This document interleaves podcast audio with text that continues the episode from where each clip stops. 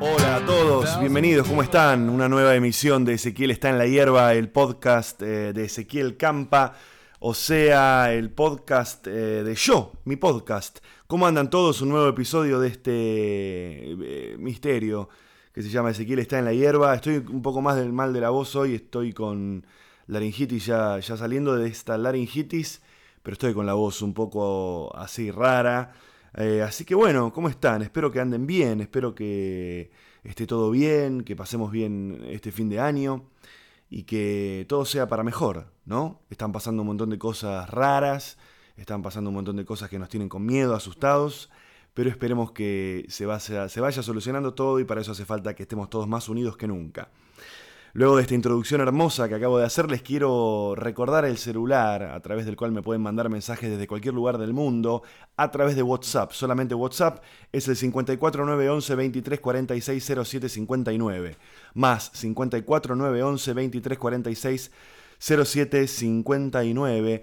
Les quiero recordar una cosa más, porque todavía aparece gente que no lo sabe, que es que no estoy subiendo más los episodios a YouTube no pueden escuchar más esto en YouTube, lo estoy subiendo a iTunes, lo estoy subiendo a... ¿Dónde más lo estoy subiendo? Bueno, lo pueden escuchar en iTunes o en mi página ezequielcampa.com.ar barra podcast. Y también lo pueden escuchar en las aplicaciones de los celulares. Se pueden llevar el, eh, el episodio bajado, así no necesitan tener conexión. Las aplicaciones más usadas en Android son eh, Beyond Pod, Beyond con B larga e Y, Beyond Pod o Podcast Addict, como si fuese adicto al podcast. Después hay aplicaciones también para iOS. Pero ustedes ya saben cómo es esto, no, no me hagan este, repetirles esto mil veces. Les quiero hacer una breve introducción que no se haga muy larga porque este episodio fue la grabación eh, más larga que lo habitual. Tuve la suerte de poder charlar con Sergio Maravilla Martínez, campeón mundial de boxeo durante más de cuatro años. Y bueno, fue bastante larga la charla, así que quiero hacer esta introducción lo más corta posible. Les quiero reiterar que a partir de este mes de abril estoy en, el Belma haciendo mi stand-up solamente los sábados en Palermo. Las entradas para esas funciones están en tiquetec.com.ar o si no también en la sala que es Gorriti 5220, esto es ahí en, en Palermo solamente los sábados a partir de abril. ¿Por qué solamente los sábados? Porque los viernes voy a estar en La Plata. En La Plata voy a estar en un lugar que se llama Pasaje Dardo Rocha, Sala A, A de Alberto. Pasaje Dardo Rocha, Sala A, calle 50 entre 6 y 7. El próximo viernes, que es viernes... Ah, Viernes 8. El viernes 8 de abril, el 15, el 22 y el 29, esos cuatro viernes voy a estar en Pasaje Dardo Rocha, ahí en la ciudad de La Plata, para estas funciones. Las entradas están en comedia.com.ar. Y les quiero reiterar que falta un tiempo todavía, faltan dos meses, pero el 4 de junio voy a estar en Plataforma La Bardén, que es un teatro muy lindo en Rosario, y va a ser una noche muy especial porque va a ser la filmación de mi primer especial. Em, por eso les pido que me acompañen, ya las entradas están a la venta también en comedia.com.ar. Esto va a ser el 4 eh, de junio en plataforma Rabardén en Rosario. Yo se los voy a seguir reiterando, faltan varios meses todavía, pero vayan comprando las entradas, así podemos agregar funciones y, y varias funciones para después tener más material para, para editar lo que va a ser mi, mi primer especial. Así que bueno, clarísimo, lo pasamos en limpio. Los sábados Estoy en el Belma, en Palermo. Ticketek, las entradas, o si no en boletería, Gorriti 5520. Los viernes de abril estoy en La Plata. Las entradas están en comedia.com.ar, voy a estar en Pasaje Dardo Rocha. Y en junio, las entradas también están en comedia.com.ar, voy a estar en Plataforma La Bardén, esto es en, eh, en Rosario. Bueno, eso, eh, les quiero agradecer a todos los que me siguen escribiendo. Voy a empezar a hacer episodios de nuevo yo solo. Eh, empiezo a tener más tiempo, así que los voy a poder preparar, pero esta vez tuve la suerte de trabajar, eh, de trabajar, de grabar este episodio con Maravilla Martínez, que me vino a ver espontáneamente, yo no lo conocía, y también participó de este episodio Félix Buenaventura, que andaba conmigo ese día dando vueltas, le dije, che, vení, ayúdame a grabar esto. Eh, así que creo que estuvo bastante bueno y en algún momento se sumó también Gabo, Gabo, Gabriel Grosval, mi amigo y productor, hacia el final de la charla. Así que creo que está, está buenísimo el episodio de hoy. Y quería para ir terminando y antes de directamente hacer eh, la apertura para que ya arranque la charla con Maravilla, terminé de leer un libro que a toda la gente que le interesa el stand-up y la comedia me parece que lo deberían leer. No, sé, no sé si existe en español, yo lo leí en inglés. Es un clásico, es un libro de Steve Martin que se llama Born Standing Up. Eh, un libro que está lleno de anécdotas acerca de su carrera como comediante, en la tele, en el teatro, eh, las cosas que le pasaban con el stand-up, las cosas que le pasaban eh, en el cine y demás. Así que si pueden, léanlo. Y hay una parte muy interesante, y yo siempre les hablo de, toda la frustración que a veces tiene esta carrera. Y hay una parte muy interesante en la que él cuenta una cosa que la quiero leer antes de darle el paso a la charla con Maravilla que es lo siguiente, él habla de sus dos eh, peores audiciones de su vida y dice lo siguiente. A principios de los 70 hice dos audiciones memorables. Una fue para un productor de un programa de televisión que estaba buscando actores y fue más o menos así. Hice la audición para su secretaria y luego ella se la repitió a él.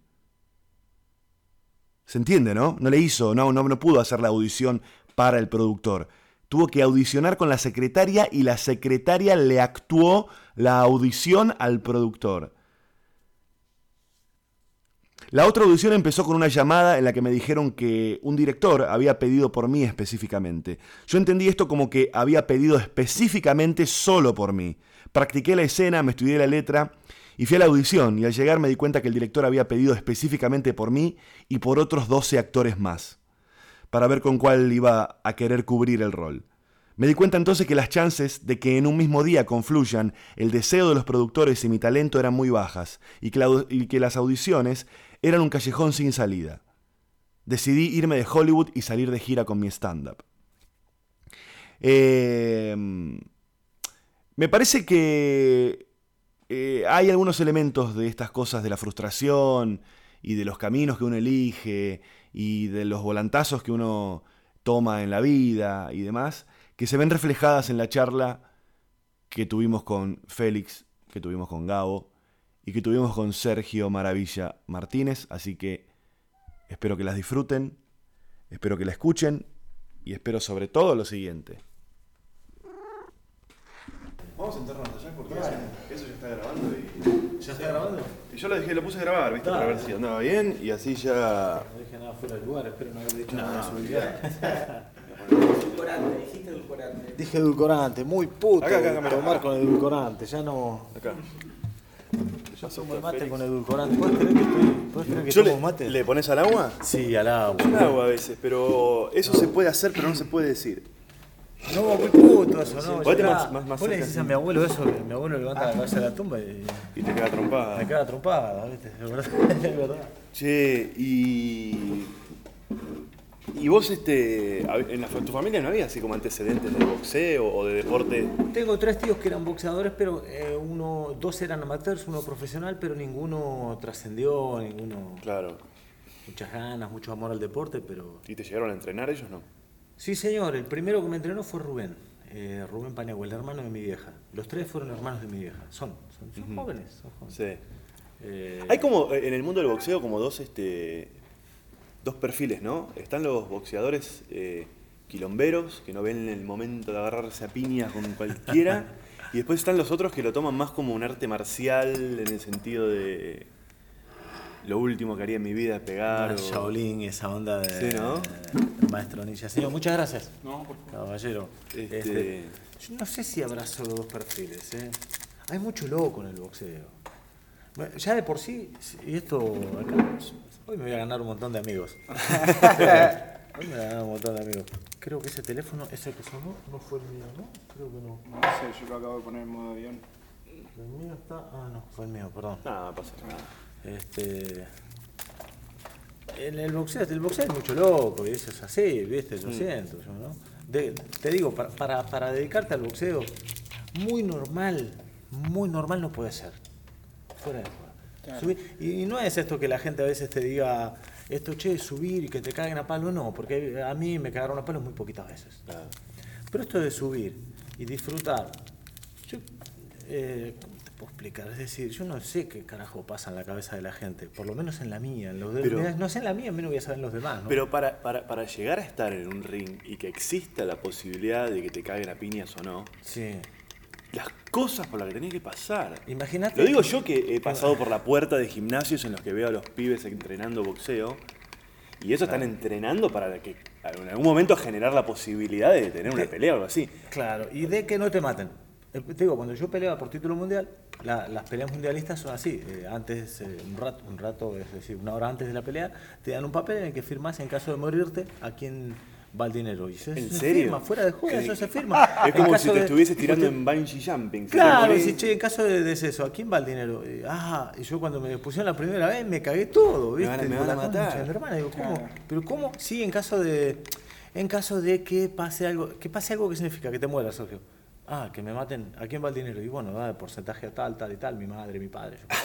Sí, sí, sí. No puedo creer. ¿viste? Imagínate Y muy normal. función. O sea, existe, es un laburo en el que existe la posibilidad de que te maten. Claro. Sí, sí, imagínate extraordinario. Está, está. firmar antes de que una función te puede ir muy mal y vos decís, che, pero... Claro, nosotros que hacemos paz, mira, sí. si la gente no se ríe, ¿a quién va el dinero cuando te maten? No, ¿eh? pero- Y después está lo otro que, que yo digo que muy normal no ha de ser, porque por ejemplo, vos ves algún combate mío, o yo veo un combate mío, yo veo muy poco mis peleas, veo poco, no, no, no soy de mirarme. A veces lo que pasa es que cuando me miro me, me critico mucho. Claro. Digo, la puta, ahí tiene que haber hecho esto, ahí tiene que haber hecho lo otro, ¿viste? Pero, pero tengo algún combate en el que algún rival cayó planchado, planchado, muerto, Sí. fulminado, ¿no? Y yo festejaba, celebraba, la celebración mía era emocionante, emotiva. Vos me festejar a mí y sin conocerme se te caen las lágrimas, por decir, mirá la emoción de este tipo. Y yo estaba emocionado y feliz porque no había diferencia entre un muerto y ese muchacho que estaba en el suelo. Después se levantó, le agarraron un espasmo primero, después se levantó, se desmayó de vuelta y se recuperó. ¿no? Vos sabés, una de las preguntas que yo te quería hacer era esa. ¿Te pasó alguna vez de decir, che, no le habré hecho algo a este tipo? Algo jodido. sí, algunas veces te, sí. te pasa, ¿no? Que pasó. sentís que la piña entró Sí, sí, sí. plena y que Sí. le enterraste la mano. Y después de pelear, por ejemplo, yo peleé, peleé el 9 de octubre del año 2003 en Bristol, en Inglaterra.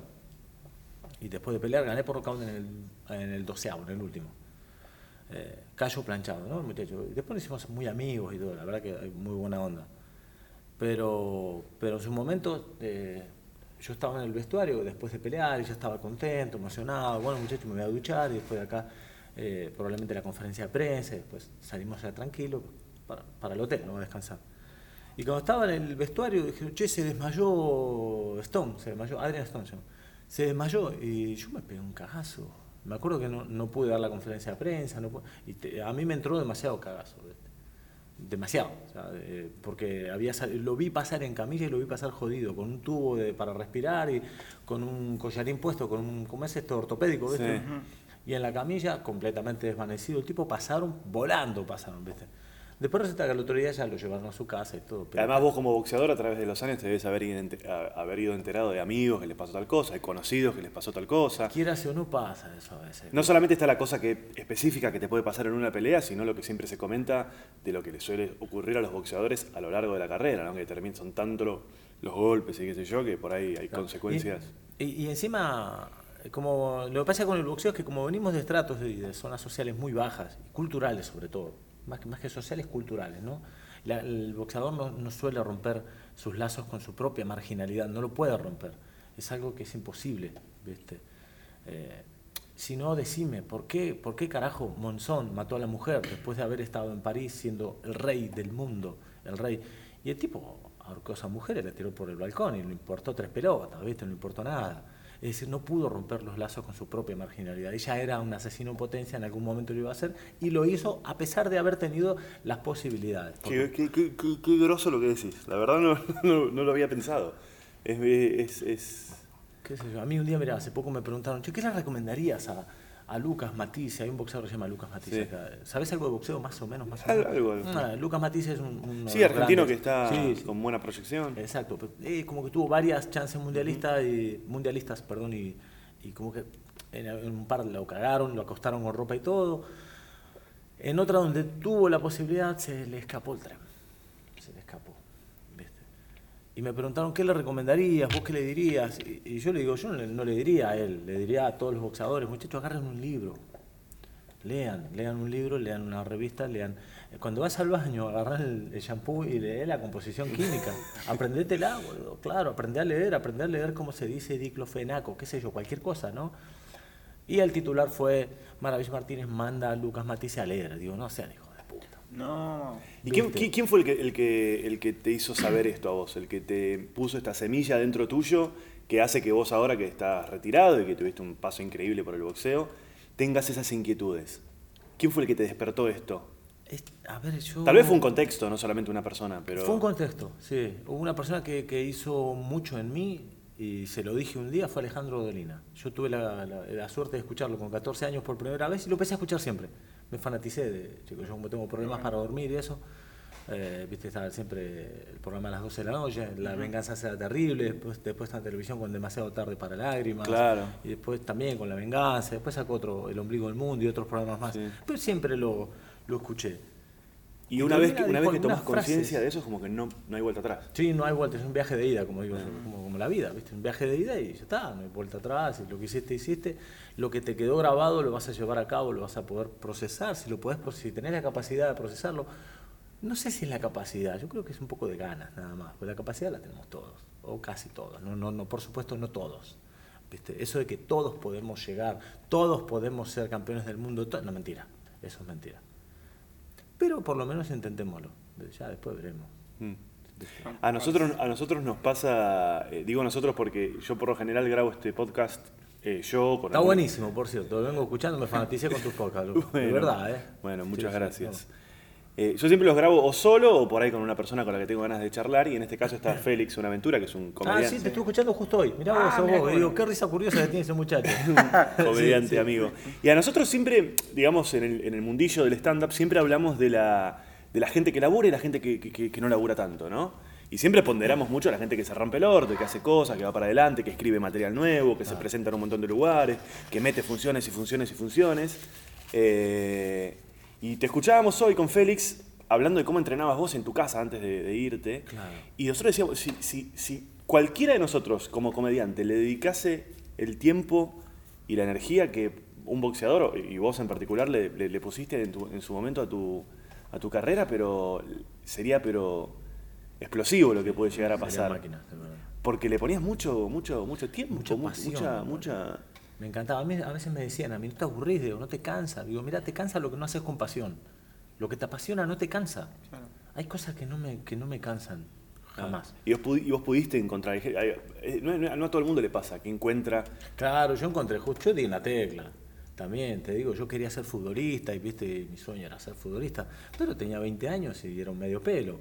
Las ganas, tenía más ganas que cualquiera, le ponía la misma energía que en el boxeo, pero no me daba, no, no. Claro. Y de repente un día pegué un volantazo de los míos, como siempre hago yo, que pego volantazos tremendos, y aparecí en un gimnasio de boxeo y me di cuenta que era eso, viste. Mm. No sé si te habrá pasado que de repente fue como, como, un, como un golpe de aire frío, como una luz, de repente flash, como un flash. Digo, a la miércoles.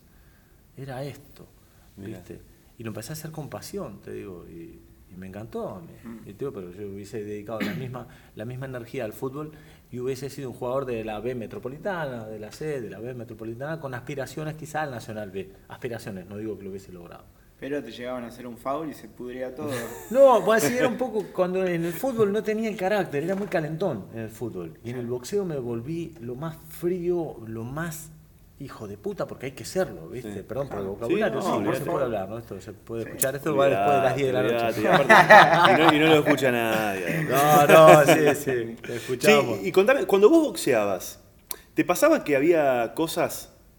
Yo me imagino, nosotros veíamos hoy los videos y veíamos, no sé, eh, peleando en Las Vegas, peleando en un montón de lugares, lo que debe ser arribar a, e- o sea, a esa ciudad que te está esperando, y, y el hotel, y las cámaras, y la gente, y, pero vos no podés sacar la cabeza de que tenés No le que- puedes dar bola a nada. no le puedes dar bola a nada. Y yo lo que yo me preguntaba era, cuando vos peleabas, ¿había dos o tres, cuáles eran las dos o tres cosas en las que sí estabas pensando al momento de pelear?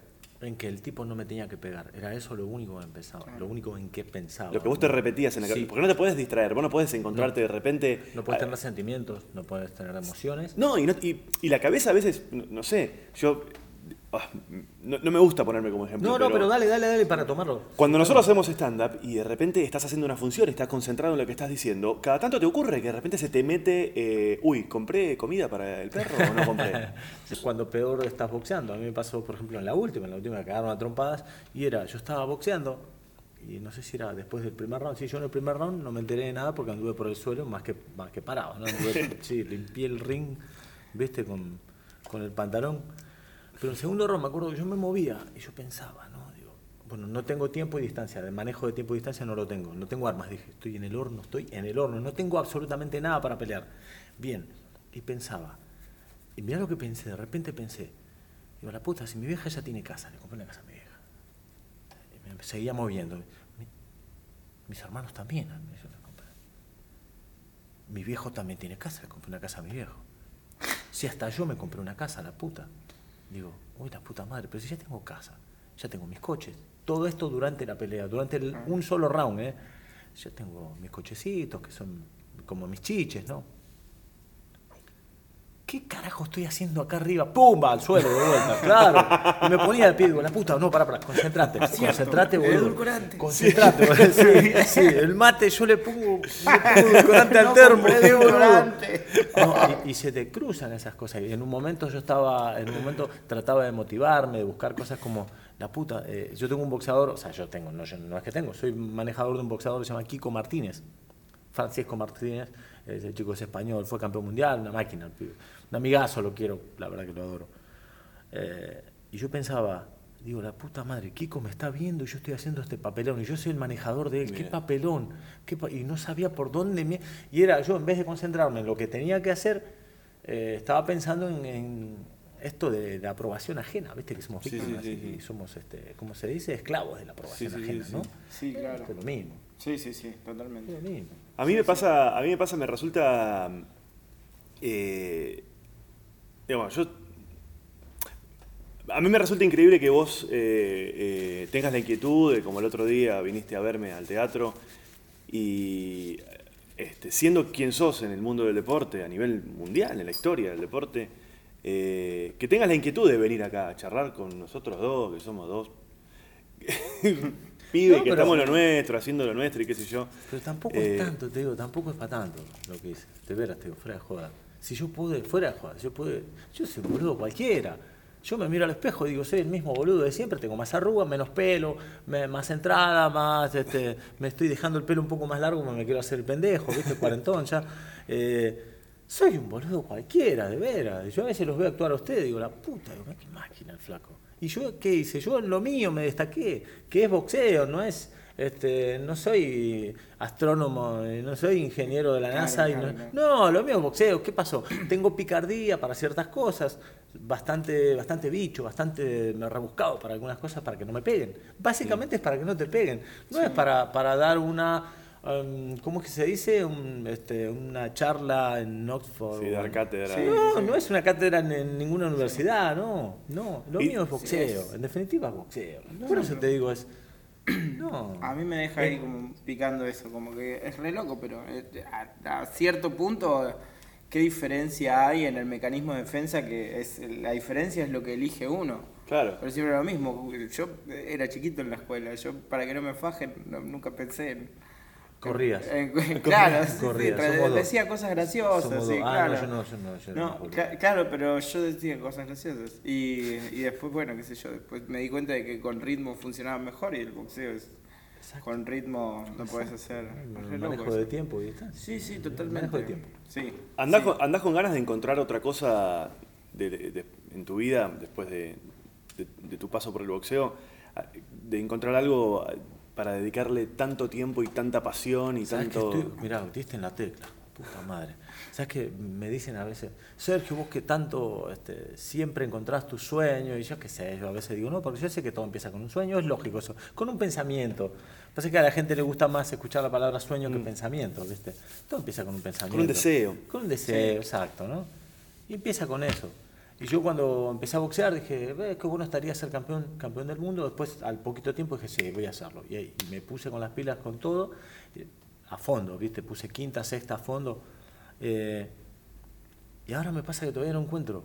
No sé qué. Y para, Estoy, una, estoy, para, una, para una personalidad como vos debe ser heavy, porque... es pesado, no sabes qué carga, fuera de joda, qué carga pesada, porque tanto tiempo con tantísima pasión puesto. A mí me decían, che, no te cansás, mirá, no ves a tu familia, no ves a tu novia, no ves a tus amigos. me importaba tres pelotas el resto de la humanidad. Se podía, un cataclismo podía haberse llevado a todo, que mi sueño estaba puesto acá delante mío, que era Las Vegas, ir ganar el mundial. Uno, dos, tres, diez mundiales, lo que se puedan. Y después ya veré qué pasa con el resto del mundo. Uno se puede estar en la misa, en la procesión, no se puede. Eh, y ahora me pasa que estoy más en, en la procesión que en la misa, ¿viste? No Mm. digo, ¿a dónde? Pero La comedia es tu paso por la comedia, stand-up y eso Me te encanta. pero te, te interesa de verdad decir, che, pará, pará, pará, vamos a Me ver esto encanta, cómo sí. es, vamos a ver cómo es. sí, me encanta. Me, encanta, me ¿Te gustaría ser un, quiero- un comediante? Claro. Vos viviste afuera y veías Sí, comediantes sí, de afuera. afuera tengo como un referente que es espectacular. ¿Quién? Para mí es el mejor. No sé si lo conoces, Jovic. Jovic Ah. Jovic, el español. El español, sí, sí, sí, sí. un hermano, Jovic Sí, es un sí, es un fenómeno. Tipo que también tenía un gimnasio y de Era- golpe se pasó a... Era boxeador, Y- campeón de España, muchacho, peso Mm. pesado, un, buen, un grandísimo boxeador. Pasa que estaba solo. Estaba Sí. solo. En España, si sos boxeador, estás solo. Muy Mm. difícil tener amparo, muy difícil eh, tener apoyo y eso. ¿no? ¿Y te interesa de, de verdad la posibilidad de hacer una carrera como comediante? Sí, me encanta, ¿Tenés sentido del humor en la vida? ¿Te Eh, gusta sí, mucho? sí, sí. Por lo general los que hacemos comedia nos gusta mucho. Estamos todo el tiempo mirando Es que comediantes. te tiene que gustar, si no, a mí me pasa eso, ¿viste? Yo no- Sí. Pero a mí me pasa que, que no, lo, lo de la comedia conmigo, este, lo que yo escribí, por ejemplo, lo que yo escribí ahora y lo que yo siempre escribo, que yo me di cuenta ya que siempre escribo, todo lo que escribo, estoy escribiendo un montón de cosas ahora y, y en todo doy vueltas, viste, entre la comedia y un poco la poesía y tratar de dejar mensajes y ser un poco incisivo en contra de un sistema que tenemos, del sistema y eso, ¿no? Sí, sí, claro. y, y soy un poco hincha pelota con eso, pero es decir, no, no recalo solo en, en- Porque siempre que veo algo, me gusta que, es decir, siempre que hago algo, perdón, como de contar un chiste, una boludez, eh, le busco la vuelta para decir, qué sé yo, por ejemplo, darte un ejemplo, digo, eh, sí, la, la persona más importante de nuestra vida tiene que ser nuestra madre, ¿no? Por lo general, ¿no? En un 99% la persona más importante, qué sé yo. Y sin embargo tenemos el apellido del padre. ¿Me entendés? Y es como, sí, la risa, jajaja, pa, pero cachetazo decía a la mierda. Eso es lo que intento buscar siempre yo, ¿viste? Sí, Pero sí, que no sea solamente... eh, que haya algo, que deje algo. La risa por la risa. Exacto, reír por reír no. Mm. ¿Viste? Cuando, vi- cuando viviste en, en Estados Unidos, ¿veías también? Eh, Veía lo de España, empecé a conocerlo a. Jovic y después personalmente nos hicimos amigos. Él me ayudó a escribir el mío. Ah, mira. Él me ayudó a Sí, escribir es un el. fenómeno. el es espectacular, es Sí, tremendo. eh, yo viví en España. ah, no me digas. Eh, Sí, sí, sí, ¿En sí. qué parte? ¿Qué ciudad? Eh, estuve mucho en Madrid, ¿eh? Mirá vos. Estuve en Madrid, en Sevilla y en Barcelona. Ah, bien. Y sí, Bueno, sí, buenos sí. lugares, sí, sí, los más. eh, sí, sí, sí. Y nada, me acuerdo siempre, aparte del fenómeno Jovic, que fue un momento que de golpe salió de la nada y era un tipo que hacía comedia, también hacía poesía y ponía todo en otro lugar. Es, eh, tremendo, eh, es sí, sí, tremendo, sí, sí, es como un gran bonachón, es una cosa Sí, figura. sí, tipo ciento y pico de kilos, gigantón, o 100 kilos, metro 90, Sí, sí. musculoso, ¿viste? Una bestia. Y, sí, y como actor va a ser un gran, gran, gran, grandísimo, grande, grande, grande, va a ser muy grande. Ya está Ah, haciendo sí, cosas muy es potentes. Hizo como de vikingo, en- o hizo Sí, algunas en cositas algunas así de Espa- época. España, por ejemplo. Eso ahí. Y bueno, si vos le pones la, la pasión, el tiempo y la dedicación que le pusiste al boxeo a cualquier otra cosa, Claro, eh, no hay manera de que no progreses. exacto. Porque, qué sé yo, no, no es un misterio tampoco inalcanzable. Es probar, probar, probar, Como probar. el boxeo, tampoco es un- Tampoco hace falta tener valor para el boxeo. te digo, el valor hace falta el primer día, decir, che, me animo, no me animo, ¿sí? Mm. Como todo, como todo, querés cantar y animate a entrar a dar el primer paso. Mm. Lo demás, eh, ya está, lo demás tiene que ir por decantación. Claro. No digo que tiene que salir bien o mal, pero por decantación vas a dar un segundo y un tercer paso y así te vas a meter. Claro. Podrá ser bueno o malo, como en el boxeo, como en la comedia, como en el canto. ¿Vos, vos creés que, que sentís algún tipo de karma por haber sido boxeador? Cosas que crees que por ahí, prejuicios de parte de la gente, eh, o, o- Pasa que me, me dicen a mí igualmente, Sergio, vos sos como un boxeador distinto, yo qué sé, porque pensás y eso, por los pibes, no por los boxeadores. Yo conozco algunos que piensan. Yo conozco algunos que piensan, dije, qué hijo de puta, acabo de decir eso. Yo conozco algunos boxeadores que piensan. Bueno, vos sabés No, que... pero eh, pasa lo mismo con el, gro- el grueso de cualquier trabajo. Hay gente de cualquier otra Sí, profesión. Roberto Perfumo, falleció hace poco. Sí, señor. Él para mí, yo le escuché a él decir una de las mejores frases de- del fútbol. Él decía, eh, no se puede ganar nada con jugadores boludos.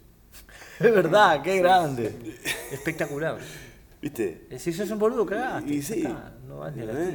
Por eso yo, yo siempre, eh, no sé qué opinas vos de esto. ¿Viste cuando hablan de, no sé, en el vestuario, el, el- el entrenador, la arenga? ¿Qué conviene más? ¿Qué, sirve, qué le sirve más al, al deportista? ¿La arenga o el dato concreto de no salga por derecha porque el tipo este, no sé, no sé qué historia? Yo creo que. Las dos cosas eh, por ahí, las ¿no? dos cosas, pe- pero no a todos. La arenga vacía del vamos, vamos, vamos, vamos, vamos, no, vamos. A mí, a mí me pasaba que se me decían, vamos, vamos, eh, vamos a dónde, boludo. Decime- si soy yo que va a subir a la pelota, boludo. Decime, decime algo técnico. Claro, fíjate que el otro tiene la derecha muy larga, Claro. muy larga. El otro Eso tira la que derecha es muy va- rápida. claro. Ya está, vale, ya yo ya sé que del otro me voy a tener que cuidar la derecha que sale con velocidad y es larga. Y voy a tener que tener cuidado. Eso me sirve mucho más a mí. Mm. Pero claro, eh, yo tuve boxeadores, alumnos también, porque yo fui profesor de boxeo y fui entrenador y estuve en el rincón de algunos boxeadores. Y había unos pibes que estaban después, eh, antes de la pelea. Y veníamos en el coche, o sea, me llevaban ellos en el coche, yo siempre fui un ratón. Eh, sí, ahora en esta época estoy bien, pero antes era un ratón. Entonces me llevaban ellos en el coche, me venían a buscar, vamos, yo te llevo al estadio, yo te, te dirijo, estoy en el rincón. Eh, íbamos bien, charlando tranquilo, hasta que entraba al estadio el pibe y desaparecía. O sea, él estaba al lado mío y era, lo mirabas y, y era, daba igual si estabas a medio metro de distancia tomándolo por los hombros o si estabas a 10 metros de distancia mirando el, el- el cielo, ¿viste? Sí, sí. Él- eh, para él era, de repente los ojos tenían una mirada perdida, vacía. Eh, boludo. Y, eh, y a eso les hacía falta el que le agarres así como Claro. le dice, pa, pa, dos cachetazos, Claro. dale, dale, vamos, vamos, vamos, vamos, metete acá, metete acá, vamos, dale, tira para adelante. Claro, como que a cada uno le- cualquier instrucción que le daba le chupaba, bueno, no- Claro. no- no- ni la escuchaba. Y sí, ca- cada uno necesita, bueno, sigo haciendo las comparaciones obvias, ¿no? A nosotros como comediantes nos pasa lo mismo. Hay un comediante que necesita que le hagas una devolución desde un lugar, hay otro que necesita que se la haga desde otro lugar. Claro. Hay comediantes que necesitan que les digas que está bárbaro, que bueno, che, y otros que necesitan, fíjate que estás diciendo tal cosa. Y somos todos No. individuos también. Claro, nos vamos conociendo nosotros en la comunidad de los comediantes y ya sabemos cómo, le- cómo, cómo conviene hablar con tal para que le sirva lo que le tenés para decirle, qué cosa no, no, no, no conviene. Claro. Eh, yo, por- yo soy muy, yo soy muy sensible, por ejemplo. Me venís a mí a marcar cosas y es como la puta que te parió, ¿no?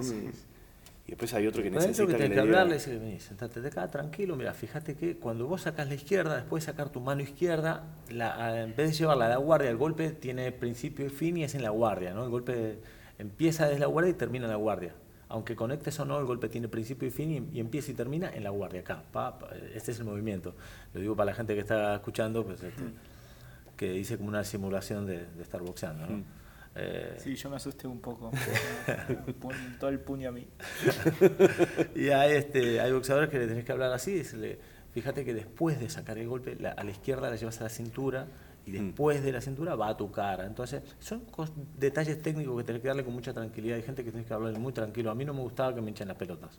Así de, vamos, vamos. Y tampoco me gustaba que me dijesen, eh, fíjate, boludo, que haces mal eso. No, a mí decime bien. Y yo a veces decía, mira, a mí háblame bien, ¿eh? porque estamos trabajando juntos. No te olvides que sos empleado mío, o sea, está todo bien. sos mi entrenador, pero me hinché las pelotas. Acá el boxeador soy yo. Claro, o sea, que boxeas soy yo. ¿Qué, te, instrucciones. qué te gustaba y qué necesitabas hacer esos dos minutos antes de, de salir a una pelea? ¿Ya habías precalentado, habías estirado, habías repasado la pelea? Qué bueno. Eh, Esos momentos... Me gustaba dar un abrazo a todo el equipo mío. El- Te hablo de las peleas mundialistas ya grandes, cuando Sí, sí, éramos sí. un montón de gente. De repente eh, uno está boxeando y es cuando empieza el entrenador y, y- y el boxeador, y que el entrenador te lleva el bucal en la mano o en el bolsillo lleno de colillas de cigarrillo y eso, ¿viste? Cuando empezás. la, adrenalina que debe decir... No, no hay, no hay, fuera de jodas, no hay adrenalina. ¿Sabés que hay un estadio que está lleno, que hay un tipo... no hay, te hay chupa un- huevo. Hay me un... pasaba que no me pasaba nada, fuera de joda, no me pasaba Yo me nada. muero. No, No. hay un. ¿Cómo era? Eh, creo que Fontana Rosa cita al principio de un libro a Bonavena que decía: Para mí, el otro boxeador, quizás no es Bonavena, pero eh, para mí, el otro boxeador es un tipo que le quiere sacar. No, Monzón. Monzón. Monzón. Monzón. Ah, ahí está. Que le quiere sacar. La eh, comida a mis hijos. Sí, sí. Pero él no le sirve porque te- no tiene hijos. No Claro, le sirve. a mí no me servía. Bueno, verdad. eh, es escuchame, verdad. pero estaba diciendo, bueno, que mi vieja, que mi viejo estaba yendo para otro lado, pero esa es esa es la idea, che, Ah, escuchame. pero a mí me servía el otro. No, este tipo no me pega.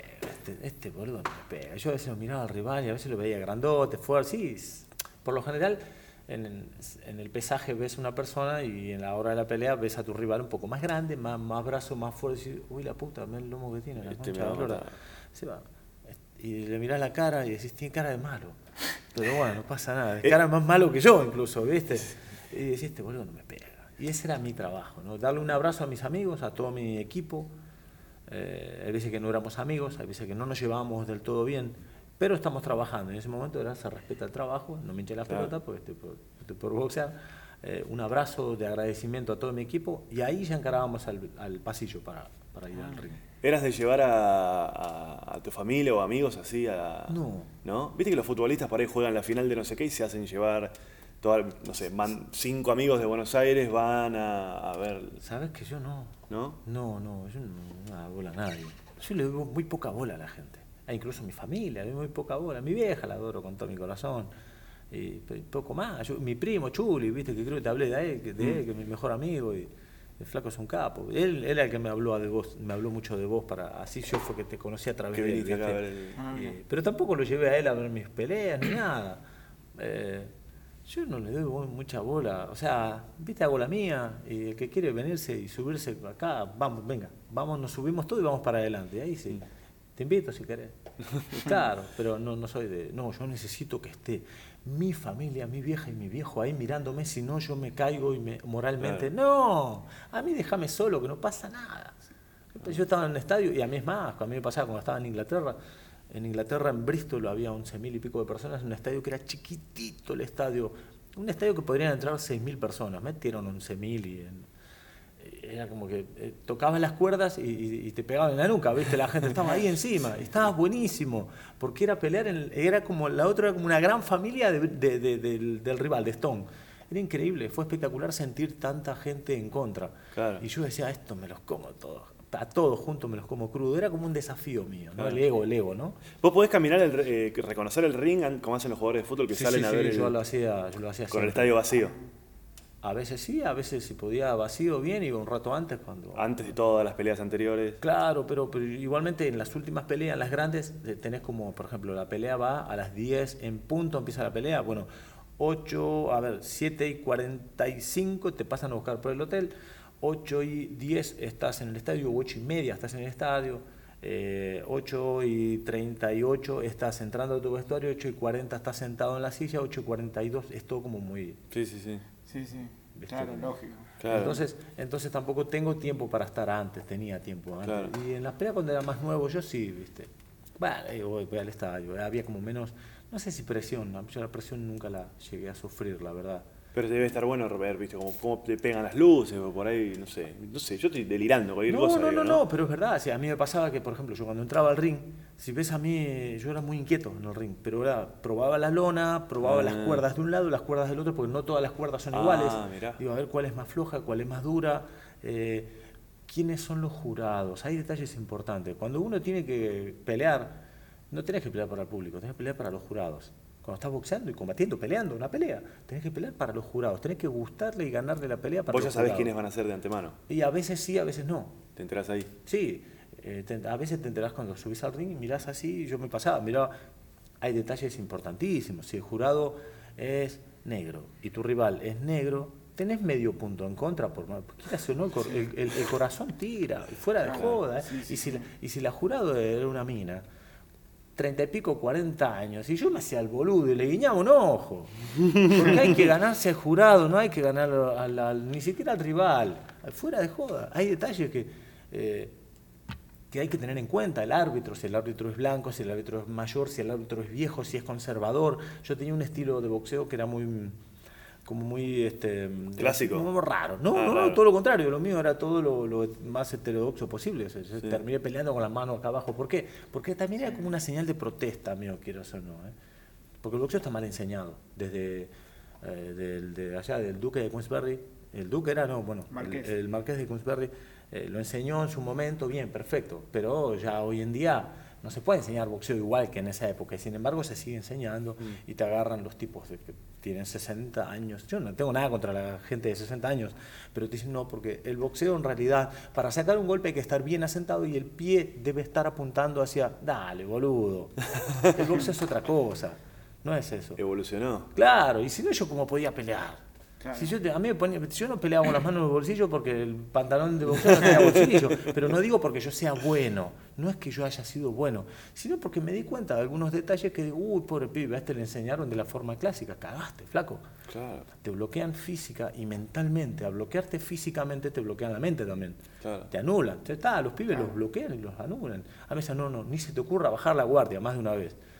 Eh, me entrenó dos días ese tipo que me dijo eso. Porque al pibe hay que darle libertad. Imagínate a Maradona o a Messi, le decís, no, no, no se te ocurra hacer amagues, ¿eh? Ni, ni un- sacale la amague a Messi. No te vuelques sobre la izquierda, siempre Claro. sobre la derecha. Claro, no, no, solo, solo recorre este camino, dale, boludo. O sea, enseñale eso a Mascherano, que a Mascherano sí necesita ese tipo de, Claro. de- de enseñanza o de no sé cómo decirlo, pero, pero, pero yo era más bien, que si me traslado al fútbol, un tipo que necesitaba libertad arriba, dame la parte de adelante que yo juego, ¿cómo? Y yo ya me arreglo, Mm. yo ya me arreglo. Y en el boxeo era lo mismo, ¿viste? Entonces yo ¿De, tenía- ¿De qué jugabas en el fútbol? en el fútbol era delantero por la banda derecha. Delantero. O sea, El número 7, siete, clásico 7. Sí, exacto, el clásico 7. Que no se usa más, el 7 y el 11. No, no, ya no se usa No se usan más. O sea, ya no sé ni cómo se llaman, ¿viste? ya no sé ni cómo se le dice. Y no. Pero, pero me acuerdo que yo tenía esos detalles como de mirar al jurado, de ver quiénes son los jurados, si el hombre es un hombre mayor 7 y de estos que, que lo ves. o sea, hay gente que la ve y dice, este es conservador, es lógico, es un hombre. Y, y ten- tendré que tener un estilo de boxeo, tendré que conectar cierto tipo de golpes o, o el boxeo llevarlo a cabo de cierta forma para agradarle a ese hombre. Claro. Porque todos tenemos un corazón. Y, y quieras o no, es muy difícil ver en una pelea, ver a los dos boxeadores juntos. No se los ve a los dos. Siempre mirás a uno, al que te gusta más. Entonces Ah, trataba de agradar yo para, para que me miren a mí. Mira. Era así. Se trata de eso, en definitiva. Y como es un engaño constante, el boxeo es engañar constantemente. Sí. Es eso. El, que, el que mejor boxea es el que mejor sabe mentir, el que mejor sabe engañar. No. En el fútbol es lo mismo. Ah, Como te dije antes, a Messi quitarle la amague. Decirle a Messi, jugá pero no vale amagar. Cagó, ya está, se va, se tiene que ir a su casa. Como decía Menotti, cuando vengo es porque voy, cuando voy es porque vengo. Exactamente. Yo me acuerdo cuando hace muchos años le iba, yo soy de independiente. ¿Vos sos de Avellaneda? ¿Sos de independiente o no? No, Soy de River. De River. Lo pensé, ¿viste? Soy, soy de River, soy de River. Y me- bueno, justamente, yo lo iba a ver, fui a ver un par de veces Independiente, en el viejo estadio, contra River cuando jugaba Francescoli todavía. Uh, qué bien. Y el tipo vos lo veías y siempre estaba haciendo lo contrario de lo que iba a hacer. Claro, exacto, y es lo que hay que hacer. Con Ortega jugaban, emagaban para un lado, justo todos, los los dos. defen- todos los de Independiente iban ¿verdad? y Francesco le decía tic, solo quedaba. Ah, sí, sí. Todo el partido, ¿eh? Todo el partido. Eh, es lo que hay que hacer. Y en el boxeo lo mismo, en el boxeo no le podés mostrar a tu rival lo que vas a hacer, nunca jamás. Es Sí, en tan la parecido, comedia es tan parecido a la comedia. comedia tampoco, es tan claro. parecido, es tan parecido. De hecho, hay profesores que te lo plantean directamente. Diego, Diego Weinstein, que es uno de los Ah, profesores. Diego Weinstein, sí, señor, Bueno, Diego en habla en la clase número uno de, de los cursos de él, te dice, el, el stand-up es como el boxeo, vos estás ahí y los chistes es, es- es una piña que tirás y, y cuando entró tirás otra y cuando, o sea, lo compara mucho con el... Lo compara y bueno, y, y hay un montón de libros que hablan de una vez eso. en ¿no? Madrid a Weinstein. Ah. Sabía yo que era argentino, y va, digo argentino, bien, lo voy a ver, pum, lo fui a ver, no me acuerdo si fue en la chocita del oro de Ah, mira, ¿en En qué año? ¿En el 2008 por ahí? o- 2007, creo que fue 2007, 2008, no me acuerdo, 2007, 2008, 2009, por ahí. Sí, yo estaba. Creo que incluso por ahí estuvimos en el mismo lugar. Ah, la pelota. Eh, sí. Carabanchel creo que era, si me Sí, equivoco. sí, sí, la chocita de Carabanchel, sí. Hay tantos elementos que, se, ser, que, ¿no? se, que se cruzan en, en un deporte individualista como el boxeo y en una actividad eh, Pero pasa lo mismo con lo la comedia, ¿no? Sí, yo estaba pensando también sobre esto mismo, que también hay mucha gente que aprende a hacer stand-up de una manera. Y cu- cuando aprenden a hacerlo de una manera, después no se dan cuenta de que en realidad esto es una forma de arte en la que te destacás por ser distinto. Claro. Entonces, si vos vas a hacer todo de la misma manera del resto, nunca vas a salir por ahí. Exacto. Pero entonces es eso, agarrar cualquier otra cosa, cualquier otra forma, y bueno, ¿cómo lo aprendes? O viendo a los demás, o cansándote de hacer las cosas de una manera. También hay un, un tiempo, hoy hablábamos con Ezequiel, de, de estancamiento en el que decís, che, bueno, yo no sé, no llego a hacer lo que hacen mis ídolos, qué sé yo, y después decís, no, bueno, hay que tener paciencia, hay que hábito, y el hábito es lo que te hace abandonar todas las formas antiguas y crear la propia. claro. Y es, y es fundamental tener ganas, tener ganas porque Claro. no, hay, no hay manera. No hay, para eso. no hay- no hay- no hay manera, no hay manera. Si vos no sos un obsesivo. Eh, Claro, yo me entrenaba 20.000 horas al día. Yo tengo, yo, yo pasé, yo fui campeón mundial porque me entrenaba más horas que el resto. Y es que si no hubiese sido así, no hubiese sido campeón jamás. Yo tampoco soy talentoso. No confío en el talento yo. No confío en el talento, de veras. o sea, Está bueno eso, porque más allá de que exista o no el talento, no confiar es, está bárbaro porque te, te obliga a laburar. Claro. Después está el talento que esté, como decía Picasso, ¿no? Si, si, si existe el talento que me sorprenda laburando. Qué grande, sí, sí, sí. sí, Pero hay que laburar. Tal cual, tal cual. Hay que laburar. ¿Viste? Es como, qué sé yo. Por eso pasa también que viste que, que muchas veces los deportistas cuando se van afuera, que tienen la posibilidad de, de enfocarse, los futbolistas, por ejemplo. Vos estás acá y sos futbolista y tenés mil distracciones, porque estás en tu país, tus amigos, tu gente. Te mandan a Rusia y no te queda otra que entrenar y No jugar te al queda fútbol. otra que laburar, es verdad. No te queda otra que laburar. Es verdad. Y ahí hay un, hay un cambio. No hay con qué darle al paso del tiempo dedicado a algo, ¿no? Es cierto, no hay con qué darle. Yo creo que si no hubiese sido así, yo no hubiese jamado, jamás este, logrado nada, nada, nada. Sin eso no, no. Y además de eso, te- tratar de- también de tener referentes, de co- copiar, hay que copiar, porque hay que copiar. No digo copiar del 100%, porque, pero yo no copio lo... Sí, es- ya- hay gente que ya lo hizo y ahí está claro cómo hay que hacerlo. hay que copiar al ganador, hay que copiar al ganador. O sea, no Sí, sí, al perdedor, boludo, porque si no vas a perder, es lógico. Pero copiate de Dalí y de Monzón. ¿Qué, qué, qué- qué copiarte? Yo no me puedo copiar físicamente ni de Dalí ni de Monzón, porque Monzón era diferente físicamente, era más flaco, más alto, era más desgarbado, era más lento, tenía más lentitud, más potencia, más peso. Éramos otros, yo soy como una, era como una plumita Mm. Claro. Y Mohamed Ali a mí me encantaba, era brutal el tipo, pero claro, metro noventa, negro, este, otra, eh, que hay que copiar la esencia, qué piensa el tipo, de ahí agarrate, agarrate de las intenciones del tipo, no de cómo lo hace, sino de qué es lo que quiere hacer. Mm. Y de ahí sí tratar de copiar un poco, ¿no? Y tratar de llevarlo a tu tipología física, Sí, sí, trasladarlo a tu cuerpo, que es lo más lógico del mundo. Por más que a veces te digan, no, no hay que copiar, hay que ser original, dale, boludo. Se aprende si sos montón, original, sos se pelotudo. Te vas a morir virgen.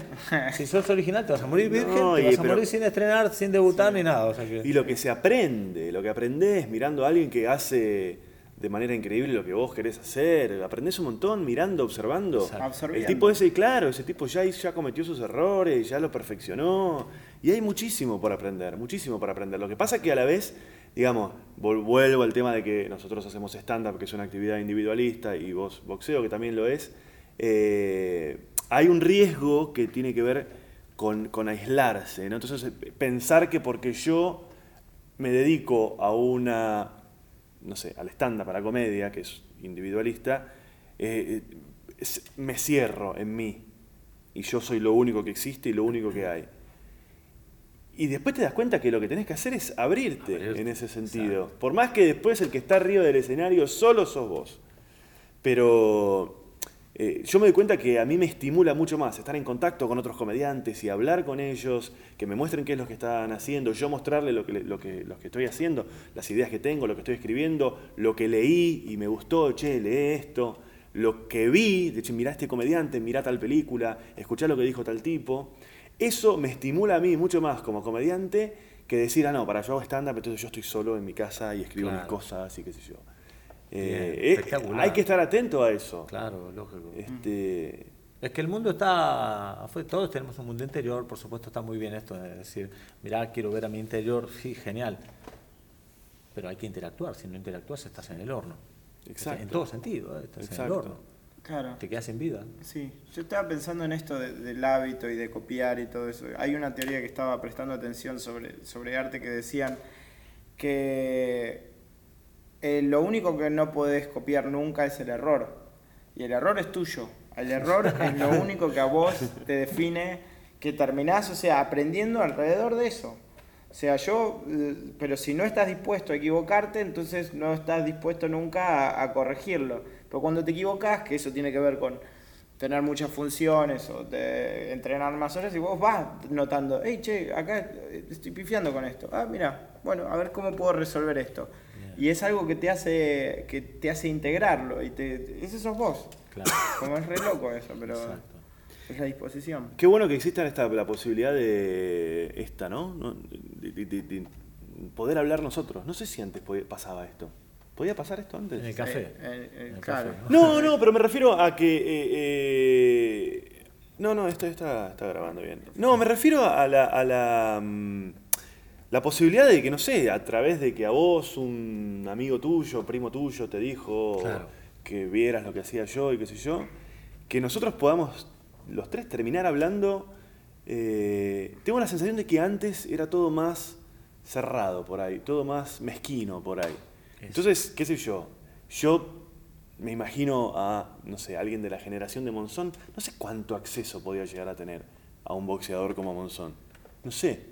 Pero me da la sensación de que hoy, a mí me está pasando con esto de hacer el podcast, de que, además con las redes sociales, que no, no tenés que pasar 25 filtros para llegar a alguien. Vos hablas con él, che, ¿querés charlar un rato por algo que estoy haciendo? Y te encontrás hablando con gente, pero muy grosa en lo suyo, y que, que son muy accesibles. O sea, no, lo que decíamos al principio. Te das cuenta cuánta mentira hay, ¿no? Es como que me preguntan a mí, che, para ser boxeador hay que tener mucho huevo, hay que... Y sí, viste, hay que tener muchísimo, si no ni se te ocurra. Te estoy mintiendo, claro. mintiendo. Es como yo te pregunto, che, hay que tener mucho huevo, loco, para hacer este stand-upero, para ser el monologuista y para... Y vos me digas, uff, no, ni se te ocurra, eh, ni se te ocurra, porque para esto hay que nacer tocado por una varita mágica. No, joda, mentira. Es toda mentira. Entonces, te digo, vivimos como inmersos, ¿no? Como que cada uno quiere cuidar lo suyo y mm. no, no, el boxeo, uff, hay que tener unos huevos, hay que tener un valor. Nada, no hay que tener hay que ser vivo para que no te pegue, nada más. Es que con un equipo de boludo no se puede ganar un partido, como Un jugador de boludo no se puede ganar nada. Che, ¿qué opinas de la lucha libre? Todo esto que están habiendo, los tipos que pelean dentro de las jaulas. A mí no me gusta estéticamente. Pero le, sacó muchísimo público al boxeo, sí, le sacó. Igualmente no lo vamos a ver nunca. El boxeo tiene 300 años, tiene no sé cuántos años. No, no, no, va a lograr, ah, no va a poder lograrlo. Pero, pero sí que le sacó porque el boxeo, por lo menos acá en Argentina, no al boxeo le hace falta un lavado de cara, le hace falta un lavado de, mente, un lavado completo, ¿viste? Porque vos mm. ves hoy en día boxeo en Argentina y, y sigue estando, yo no tengo nada en contra de los ritmos musicales, me da igual, ¿viste? pero sigue habiendo dentro del estadio donde va a subir el pibe que va a boxear, que se entrenó, se rompió el, alma entrenando, y viste, hay humo lleno, humo con, de choripanes, viste, y la de fondo, viste, pues este, bueno, eso. Entonces, eh, hay que darle la cara. ¿Cómo, ¿Cómo se lo va a ver bien al boxeo si no lo mostramos bien? ¿Viste? Eh, entonces es, son, deportes lógico que... aparece otro deporte que se lo coma, por lo menos por un tiempo. esos son espectáculos más que deportes. Claro. A ver, igualmente te digo, el entrenamiento salvaje. Si a escuchar a alguien que hace eso, me, Yo vi algunos, algunos pibes que compiten en MMA, son sal, o sea, es salvaje el entrenamiento, es brutal, me parece durísimo. Eh, ¿Hasta qué edad lo puedes hacer? ¿Hasta los 27? la verdad que depende de cuándo empieces. De los 30. Depende estoy un poco tarde, me parece. Sí. no, hay una paja además. No, sí. Eso de aparte, viste, de estar tirado y tener un tipo encima tuyo, dándote con el codo en la cara, el, oh. buscándote la ceja para cortarte y abrirte el arco oh. superciliar. Y buscándote con el... No me, no me parece muy estético a mí. No, me parece muy porno, aparte, viste, con esos sí. ajustaditos. Yo qué sé, no, no, no me gusta el MMA. Los brasileños, los brasileños son grosos. Sí, hay unos cuantos que son que te agarran. Tailandeses también. Hay unos animales, ¿eh? unos tailandeses de 12, 13 años que te agarran los pibitos y te cortan en 10 pedacitos, en 10.000 pedacitos, ¿viste? Son unas máquinas. Qué furia. Eh, para eso sí hay que tener furia adentro. No basta. No, no. Con ser vivo también. Vivo, esto es otra. No es, eh, ¿De qué te sirve, por ejemplo, me pegas, pum, yo me caigo? o, por ejemplo, yo te pego, pum, y no te caes pero te da muchísima bronca que yo te haya pegado. Mm. Y vas a intentar por todos los medios conectarme un golpe. Cagaste. Porque me, empiezo a descontrolar. Claro, esto es lo mismo. Esto es tranquilidad. No sirve ser un loquito. Para no, no, para nada. Para nada. No llegas a ningún lado siendo un loquito. No, no. Tyson era Tyson porque era el más inteligente. Un asesino arriba. El tipo era un asesino y aparte no le podían pegar ni nada. Después, eh, lógico, la edad del tiempo lo termina, lo termina con uno. pero, pero en ese momento el tipo era intratable, pero porque era el tipo más vivo que había arriba del ring. Eh, mm. Chávez Padre, De La Hoya, Trinidad, qué sé yo, unos cuantos, unas máquinas, ¿viste? ¿Qué, qué, qué, qué, pensás de Mayweather y todo lo, lo cómo exhibe su fortuna y qué sé yo? Eh, es un hincha pelota, Mayweather. Él se creó un personaje, eh, creó un personaje de sí mismo, que vio que la gente, todo el mundo empezó a pagar para verlo, para verlo perder. Todos quieren verlo perder. Y él es el mejor, sin dudas es el mejor. Se entrena 10 veces más que el resto, porque eso es así, se entrena como una bestia, una puta máquina. Eh, es un tipo más serio que hay para, para tomarse el trabajo que tiene. Y, y a la hora de exhibirse es el tipo que rompe todas las estructuras. de esto. Mm. Pa, para, déjame, que- déjame, quítame el traje de boxeador y yo soy Claro. el típico que sale, el tipo este que sale con un montón de billetes y, Y diamantes, Claro. y autos, y para que aviones. yo quiero que me odien, así todos pagan. Claro. La gente paga una barbaridad Sí, fortuna Sí, para el, verlo el tipo pone en Instagram fotos de, no sé, él está sent- sentado en una mesa y delante de la mesa tiene un millón de dólares en Claro, efectivo. uno, dos, tres, a veces más, a veces. qué loco, Y qué-. Y abajo pone, como he trabajado mucho, me he ganado esto y eh, agradezco a la vida, pero bueno, me la gané, entonces la puedo mostrar y qué sé yo.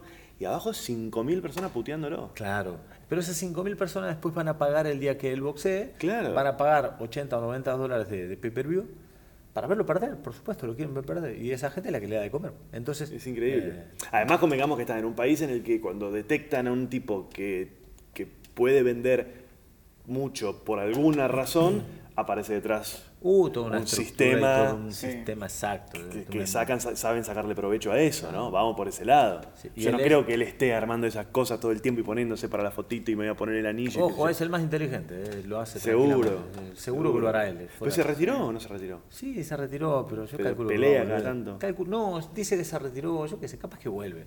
Si vuelve igual va a ser el mejor. Se ¿Qué fue. tiene- ¿Tiene tu misma edad, no? Tiene dos años menos, creo tres. Entonces años tiene menos. 38, por ahí. 38, Tiene- son muy jóvenes. Claro. Yo tengo 41. Son muy jóvenes. Sí, sí. Sí, muy joven. Ponemos acá una luca arriba. No, no sé si juntamos. No sé pero- si- No pasé por Argentores, pero. Yeah. Eh, había. eh, no, yo te iba a preguntar si había algún. eh, ¿Hay algo que ajeno al boxeo, o sea, que tengas presente que vos dijiste. Ah, mirá, qué truco. Porque en definitiva, lo que yo siempre pienso es que la comedia y todo son trucos lo que vas adquiriendo. Y vos le vas dando la forma tuya que quieras, pero en realidad son todos, hacemos trucos todo el tiempo. Como lo que decís de guiñarle el ojo a, a la chica y qué sé yo. Entonces. ¿Hay algún, algún truco que hayas, que tengas presente que aplicaste al boxeo así, pero que no era particularmente boxeo, como decís? De, de fútbol, muchísimas cosas. Ah, mira. De los libros de Valdano se aprende una, barbari- una barbaridad lo que se aprende. Guau, qué bueno. Sí. Pasa que Valdano lo vende como filosofía y está, está bien, me parece genial, ¿no? Porque el tipo tiene su, su cabeza y sabe venderlo Sí, bien, sí, como obvio. Mayweather a su manera, a su modo y con, con su estilo. Valdano también. Entonces yo supe aplicar algunas cositas también, como el arte de la mentira. Sun Tzu, el libro de Sun Tzu, sí, yo lo estuve leyendo, el arte de la guerra. Es- Ese libro es de boxeo. Claro. Ese libro es de boxeo. Es Eh, re loco. Vos decís que es de boxeo, por ahí lo leo yo y es como, no, este libro está hablando está Está de Claro, comedia, claro, claro. y es así. Sí, Y- sí, sí, re loco Por eso. ejemplo, ¿no? Sí, sí, Por sí, ejemplo, Está este. Zen en el arte del arco y flecha, ¿es? Eh, sí, ese es Eh, el de escritura. Pero el de escritura, La sí. idea del, del zen en general, que es ese estado. Está buenísimo. En el que todo fluye y todo. Que es un poco también lo que sentís cuando estás ahí arriba, cuando sentías. O sea, es exactamente eso. Sí, sí, tenés que trasladarlo nada más, es trasladarlo a lo que estás haciendo. ¿Y, ¿Y pensaste en volcarlo alguna vez o algo así como, o sea, aparte de las charlas que das y eso, como de decir de golpe, che, esto... ¿En, eh, en qué sentido? En una experiencia decir de golpe, eh, eh, no sé, yo Sergio. Y haces tu libro de, Hice en el que hablas de... Saqué un libro, no, No. pero igual es que el libro que escribí era de otra cosa, así más ¿De bien qué? motivacional, ¿viste? Ah, pero por eso digo, pero estos, estas técnicas que vos estás diciendo, digo, aplicadas a algo, a eso voy, a la dar- técnica. Como decir, darle una forma un poco más de. Ya está escrito en todos lados, sería copiar más de lo mismo, Ah, ahí está. sí, en definitiva. Qué- ¿Ves por qué no sos Mayweather? No tenés No, la cosa. Vamos a sacar el libro. Deja de ser humilde, deja de ser humilde. Te estamos ¿Cómo- tirando una idea no, para.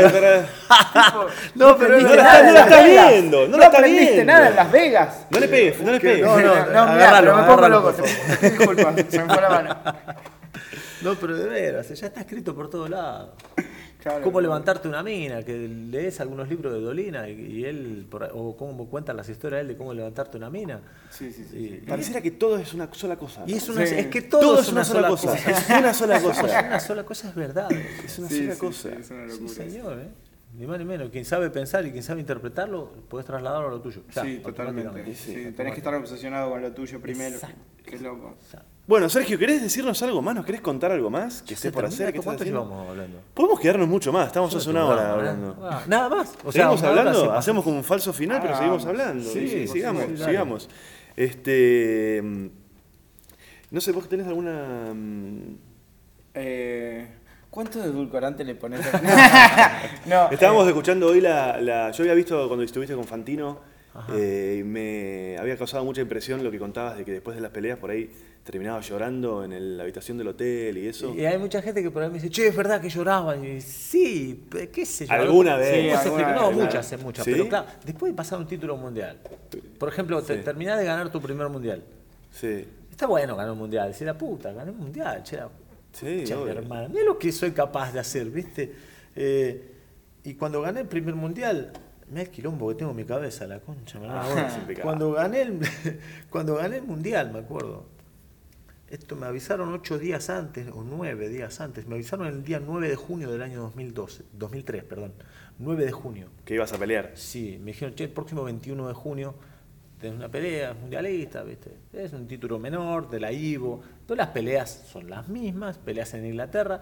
No, el otro no viene a ser amigos, viene a cagarte a trompadas y es un boxeador que estaba eh, estaba rankeado, perdón, en el número 6 del Consejo Mundial, un tipo fuerte, pesado. Y tienes que ir a Inglaterra. Y cuando, yo- cuando me dijeron eso, yo salía de Caritas de pedir un plato de comida, ¿viste? De pedir un, un bocadillo. Allá se llama bocadillo lo que es el Sí, el sí, el sándwich, sándwich. ¿viste? Sí. Me acuerdo que era como una baguette, yo lo corté al medio, ¿viste? comí la mitad y dejé la otra mitad para la noche. Y me dijeron, che, vas a pelear, la pelea mundialista, mira, tenés 12 mil dólares de bolsa. Y yo estaba pidiendo porque no tenía para comer, literalmente no tenía para comer, no tenía para comer. A veces me daban latas de atún, a veces paquetes de fideo, que con eso yo iba tirando, ¿no? Eh, y ocho días después le levantás un cinturón mundial. ¿Cómo no te vas a poner a llorar después de la pelea cuando tomás conciencia, cuando te cae la ficha, como se dice acá? Cuando te cae Yo la te ficha, puedo ¿no? ponerme a llorar acá cuando me lo contás. Claro, pero está- eh, pasás por todo eso, empieza la pelea. ¿Querés comer algo? Empieza- no, pero empieza la pelea y fue muy rápido, o sea, fue muy rápido, fue, pasó todo volando, ¿no? Yo no tenía entrenamiento para boxear, sí que estaba haciendo pesas, me había roto la mano, tenía la mano lastimada, esta lesión, esto no era, esto se me hizo antes, pero esto... Ah, mirá se- cómo tenés las manos. Sí, sí, Ah, está- claro. Está hecha pelotas. Puh, no tenés nudillo en esta. No, en el central no tengo nudillo. Guau, qué loco. Guau. Y el dedo está más corto, no sé si notás, el dedo está más corto, tengo un dedo más corto, No. señores. Sí, tiene un dedo a más corto. Un dedo porque acá, pues, De la mano, de la mano, De la izquierda, mano de la mano izquierda, izquierda sí. tenés los tres dedos centrales de la del mismo del largo. mismo tamaño. Guau, sí. qué loco. Del mismo largo. Eso de. Ah, vos sos zurdo. Soy zurdo, sí. Pa, pa, pa, en el año 96 me lastimé la mano, el 8 de agosto del 96, en una pelea amateur. Y Me te rompí- rompiste toda la me mano. rompí la mano y después estuve como cuatro años con la mano rota sin poder, eh, los médicos no encontraban eh, dónde estaba la lesión. Y era que el hueso estaba fracturado a lo largo. así. Uh, y no Wow. salía la placa. Y no salían las placas, no salía, no se veía. Bueno, al final dos, este, Y te volvía a doler, te volvía a doler, te volvía tenía a la mano, tenía la mano que era como tres veces mi mano. cosa ¿Viste cómo se pone violeta, verde, verde? eso. Bueno, y me pusieron dos infiltraciones de corticoides en un año, o sea, una, y a los seis meses otra. Eh, con el corticoide yo era boludo, eh, siempre fui boludo, tío. Pero bueno, era bruto, era, y digo, bueno, no me duele, qué bueno, empecé a golpear. Claro, me curé. Qué mierda, No. una anestesia, me la destrocé. Bueno, el caso que cuando estaba en Inglaterra, eh, pe- peleo y rompieron la nariz, ni bien empezó la pelea de nariz, como lo digo en el monólogo mío, digo, me rompieron la nariz, la mandíbula, dos costillas y un corte como para 15 puntos. Pero la para, aún así, yo te digo, no tenés pinta de boxeador. No, tienes pinta de boxeador. No, no, no, no, totalmente. Disimulo. Siempre tiene la nariz plana, enterrada contra la cara y están. Traté lo posible de que no. Sí, sí, sí. No me eso. toquen la nariz, no me toquen la nariz. Claro, viste, no, no, fuera. Y encima lo, todo, todo el golpe que pasa volando lo para la napia, es así. Claro. la nariz, Claro, ¿viste? sí, sí, Es sí. una putada, pero bueno. Bueno, Eh, entonces, claro, después de toda la tensión de, de- de, claro, sí, de ganar una pelea por el título mundial, ¿cómo no cuando se vas- apagan las se luces- apaga, te quedas solo en el baño. Yo un día dije, no, porque te quedas solo y mi exnovia se enojó. Ay, vos decís que estás solo. Boluda. Boluda, no hablaba de vos, boluda. Pelotuda. Hablaba de que, hablaba de que, hablaba de que el estadio, en el estadio, hay por ahí, eh, de acá, cuando yo peleé con Chávez, viajaron como tres mil y pico de argentinos, se juntaron cerca de seis mil argentinos allá. Fue qué locura, 6.000, qué 7.000. locura, qué locura, qué locura. Porque, porque, porque no es, no o sea, si bien vos laburás en equipo, no sos un equipo. No, no, claro. Sos- la gente está yendo por vos. Hay 3.000 personas que se fueron De desde su casa hasta Ezeiza, se subieron en un avión. 3.000, no 11. Claro. Sí, sí, sí, 3.000 sí. personas, que deben ser como 10 aviones llenos, Más o menos, sí. que viajaron a otro país para verte a... El culo del mundo, ¿eh? Claro, y es- es- esa energía está en algún lado. Claro. Eso es energía. Claro. Eso para mí es energía. ¿Qué te parece? Y eso está en algún lado. Si a nosotros nos pasa que hacemos funciones ante, no sé, 100 personas, por decir algo, eh, y terminás la función y yo necesito tres horas para dormirme. Claro. No me puedo dormir. No, no, no te Termino a las dormir. 2 de la mañana y son las 5 estoy en mi casa mirando el techo. Porque entre las luces y la tensión y toda la energía que tenés que poner para estar eh, eh, lúcido y bien durante la función, de- después no, no, no, no bajás así. Te, necesitas dos horas para bajar de a poco, qué sé yo, Exacto. y te dormís con la cabeza así. No, después de, por eso después de un combate mundialista es muy difícil dormirse, casi imposible, te diría yo, imposible. Claro, es imposible, Estar en un estadio, te dicen, no, el país entero, cuando yo hablé acá me dijeron que con lo de Chávez se lo vivió fuerte, yo no, yo no estaba acá, yo no sabía, yo vivía como una burbuja, fui, peleé, nunca salí de la burbuja y después empecé a tomar conciencia, empecé a hablar ahí con mi familia, con mis amigos, yo qué sé. Y, y lógico, empieza a caer la ficha, ¿no? Tres mil y pico de personas que viajaron, más tres mil y pico que se juntaron allá, más unos 15 mil mexicanos gritando, un estadio cerrado, 20 mil personas, eh, 19.883 espectadores. Soy muy ¿En dónde? loco Sí, sí. con los números, ¿no? Se dieron cuenta, ¿no? Sí, sí, sí. Eh, 19.883 ¿En dónde fue esto? En- Thomas and Mack Center en Las Vegas. Sí. Eh, Y después de eso, te sentás en la ducha. Me senté en el suelo. Abrí la ducha tibia, me senté en el suelo. ¿Cómo te, se te van a caer las lágrimas? La Claro. puta, lo que acabo de hacer, lo que acabo de hacer, boludo. Tengo unos huevos que no entran acá. Y, y aparte, algo más que no sé qué es, que no sé qué es, que, porque no, no es tener huevos, no se trata de tener huevos. Es, es- es- es- ¿qué, qué carajo hay? Y quizás es eso que no logras comprender, que no podés manejar. ¿Y qué es lo que te logra que, que te emocione? A mí, por lo menos, me parece que No, es no. eso, ¿no? ¿Y cómo, hacer para, y cómo hacer para no volverte loco? Pero es que en algún momento. No subirte a una, creerte que sos no sé, Yo creo que el que es inmortal. Yo creo que el que es es y el que no es no es. Si el día que, eh, viste esto que el dinero te cambia, no te cambia, te delata. Entonces yo creo que el día que tenés poder te, te delata. Si sos un tipo normal, vas a seguir siendo normal. Un boludo cualquiera, digamos, que cuando se pone el traje de lo que tenés que ser en ese momento, lo sos, Mm. y después te quitas, te bajaste, o sea, sa- sacás el traje y decís, no me digas maravilla, boludo, que soy Sergio, Sí, soy sí, el sí, pibe del claro. barrio, el vecino, que, que cuando iba a comprar pan pise mierda sin querer, ¿me entendés? Soy- Soy ese. Eh, y si yo me la creo, viste, soy un boludo. El que es boludo es boludo, y el que no, no. El que no, no es. Pero claro, hay algún momento, es que es eso, te parece cotidiano todo lo que está pasando hasta el momento ese en el que, que decís, ¿cómo? ¿Qué? Para un poquito, ya está. ¿Cómo- cómo- ¿Qué pasó? ¿En qué momento esto se volvió normal? ¿Entendés? Es una locura eso, pero claro, va pasando tan gradualmente que pasa eso también. Que aparte digo, igual esto, el, el- No sé si tan gradualmente conmigo. ¿eh? Lo que pasa es que yo lo asimilé así. Ah. Pero acá en Argentina fue de repente, yo la gente no sabía quién era y de repente yo era el ídolo. Claro. Pues pasé a ser así. Después cuando perdés sos un boludo. ah, Sí, este es un pelotudo. Pero, pero pasé a ser así, fue de- del día a la noche, papá. Sí, sí, pero claro, Maravilla ya no es lo que era No, hace seis meses cuando me enteré. Ah, es verdad, Qué verdad. loco, Ah, este sí. pelotudo puede De- perder. ¿cu- ¿Cuánto tiempo Vende humo, tardas de- te- después de una pelea de esas? eh, ¿Cuánto tiempo tardás en, en re- en estar recuperado físicamente? Porque Físicamente. pelean una vez por año, no pelean mucho. Eh, eh, cuando sos campeón mundial y Mm. cuando ya la- las peleas son muy pesadas, muy importantes, muy- es decir, hay mucha televisación, Sí, sí, sí, muy- claro. mucho, mucho, muchos Un espectadores. Uh, una cosa muy grande, ¿viste? Hay, no sé, seis meses de preparación, de, de la televisación siguiéndote por todos lados, pues Mm. haces una al año y no aguantas más, no se aguanta más. Eh, antes vas a pelear mucho más seguido. Yo llegué a hacer 11 peleas en un año de profesional y de las Claro. 11 peleas, 9 fueron a 10 rounds, ¿viste? Wow. En el año 99, acá en Argentina.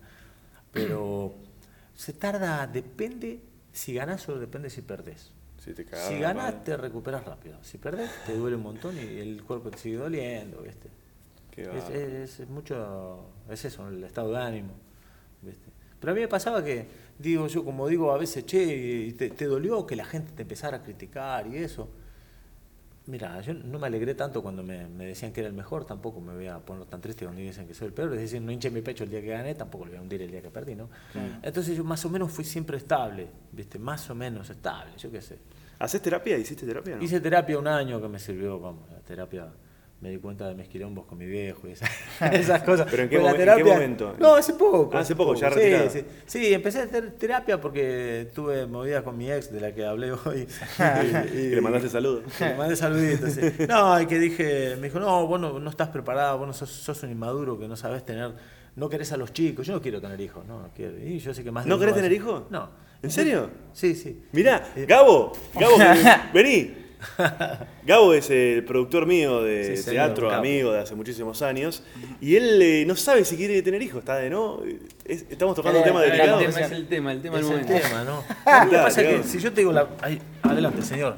El tema más picante de la vida, viejo.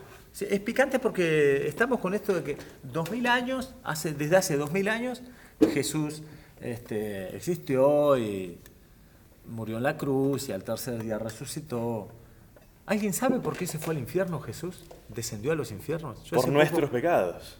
Ah, por nuestros pecados es. Esperá, porque ¿qué- vos qué Porque- vas a decir? no, no, porque yo justo ayer hablando con mi primo, con Matías, eh, digo, hostia, digo, esta es una cosa que yo había escrito un día en un monólogo, porque dice que Jesús murió y al tercer día descendió. O sea, descendió a los infiernos y al tercer día resucitó. Digo, ¿por qué descendió a los infiernos si es el Hijo de Dios? Pero para, para, vamos a hablar en serio. porque estamos hablando, de, de los estamos hijos. hablando de Cristo, estamos hablando de Sí, una cosa sí. que no existe. No, pero digo, Vamos a hacer- está todo bien, está todo Excelente, bien. pues yo opino lo mismo. Pero vayamos a los papeles, vayamos a la cosa que existe, que los hijos que después... Desde hace lo- dos mil años se toma eso de Jesús y desde hace no sé cuánta pila de años dice, no, no, lo que hay que hacer es nacer, te- te- reproducirse. y bueno.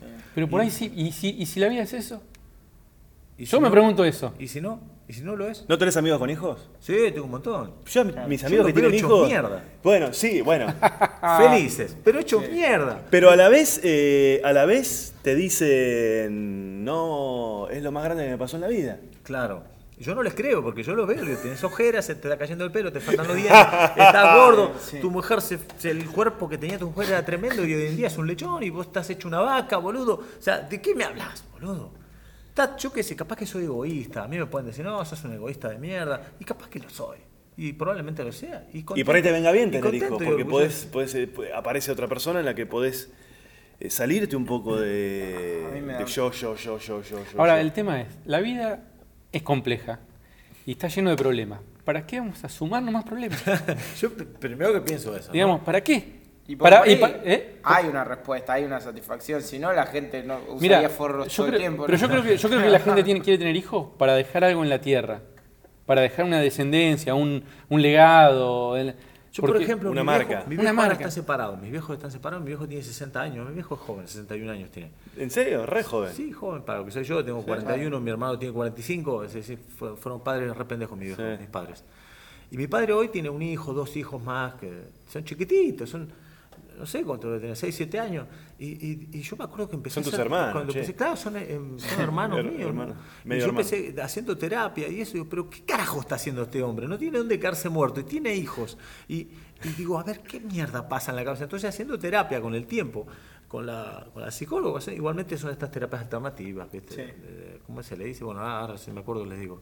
Eh, me dice, y, y yo llegué a la conclusión de que lo hace por no quedarse solo, por no sentirse solo, no quedarse, no sentirse solo. Y, eh, ¿Será eso? ¿Será para no sentirnos solos? Muchas veces se, se menciona el tema de no me quiero morir solo.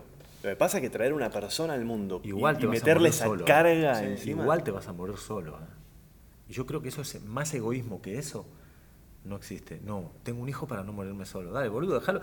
Tenés un hijo, dale libertad a tu hijo que elija a él si quiere estar con vos. Ay, no, la ¿no? concha de la lora, boludo. No sé. Vos querés tener hijos, Ezequiel. No, sobrino. yo tengo sobrinos, Nietos. los adoro. sobrinos, sí. Quiero tener nietos, pero no hijos, ¿se puede? A mí lo que me pasa es que la- a, mí, a mí me gusta la familia, a mí me gusta juntarme con mis primos, con mis hermanos, jugar, comer. Y para eso tengo que tener hijos.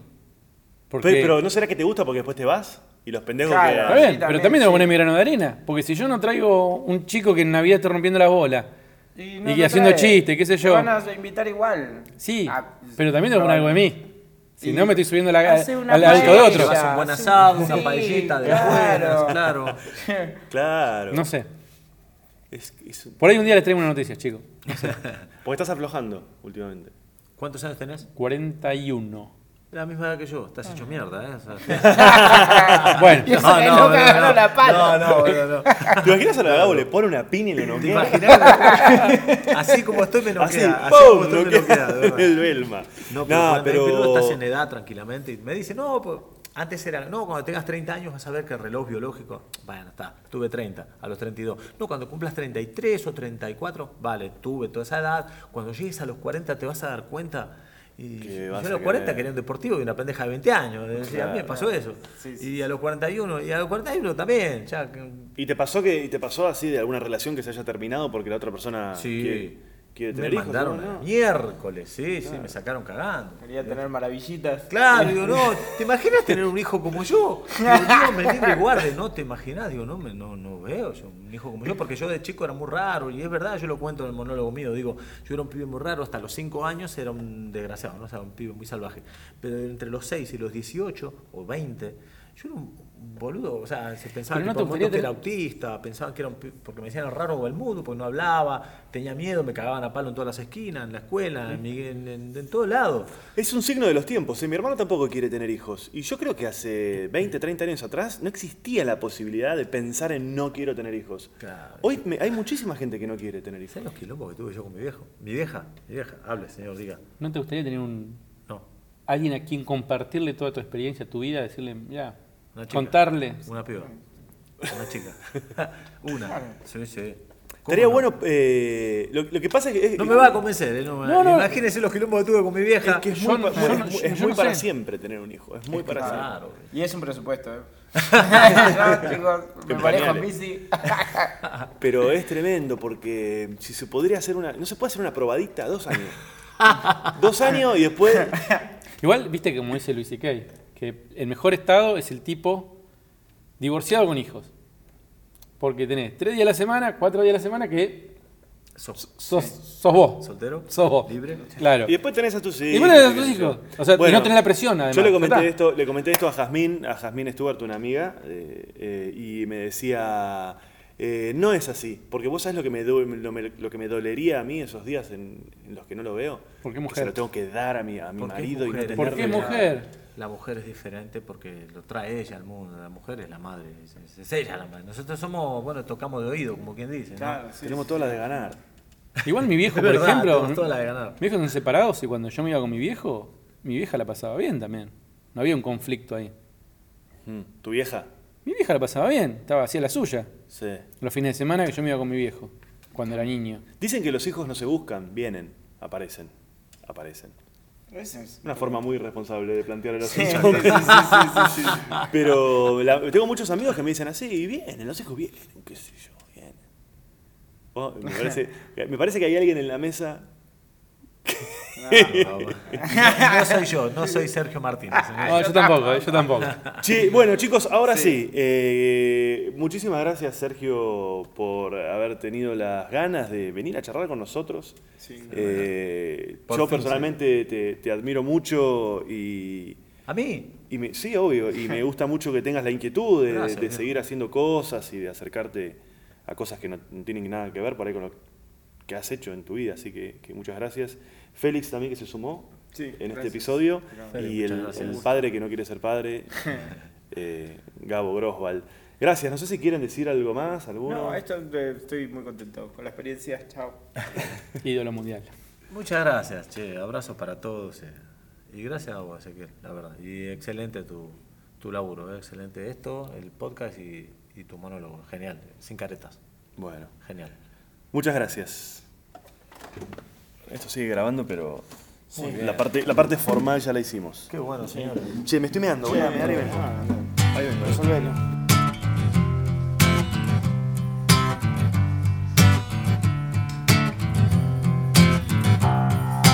Could you make me honest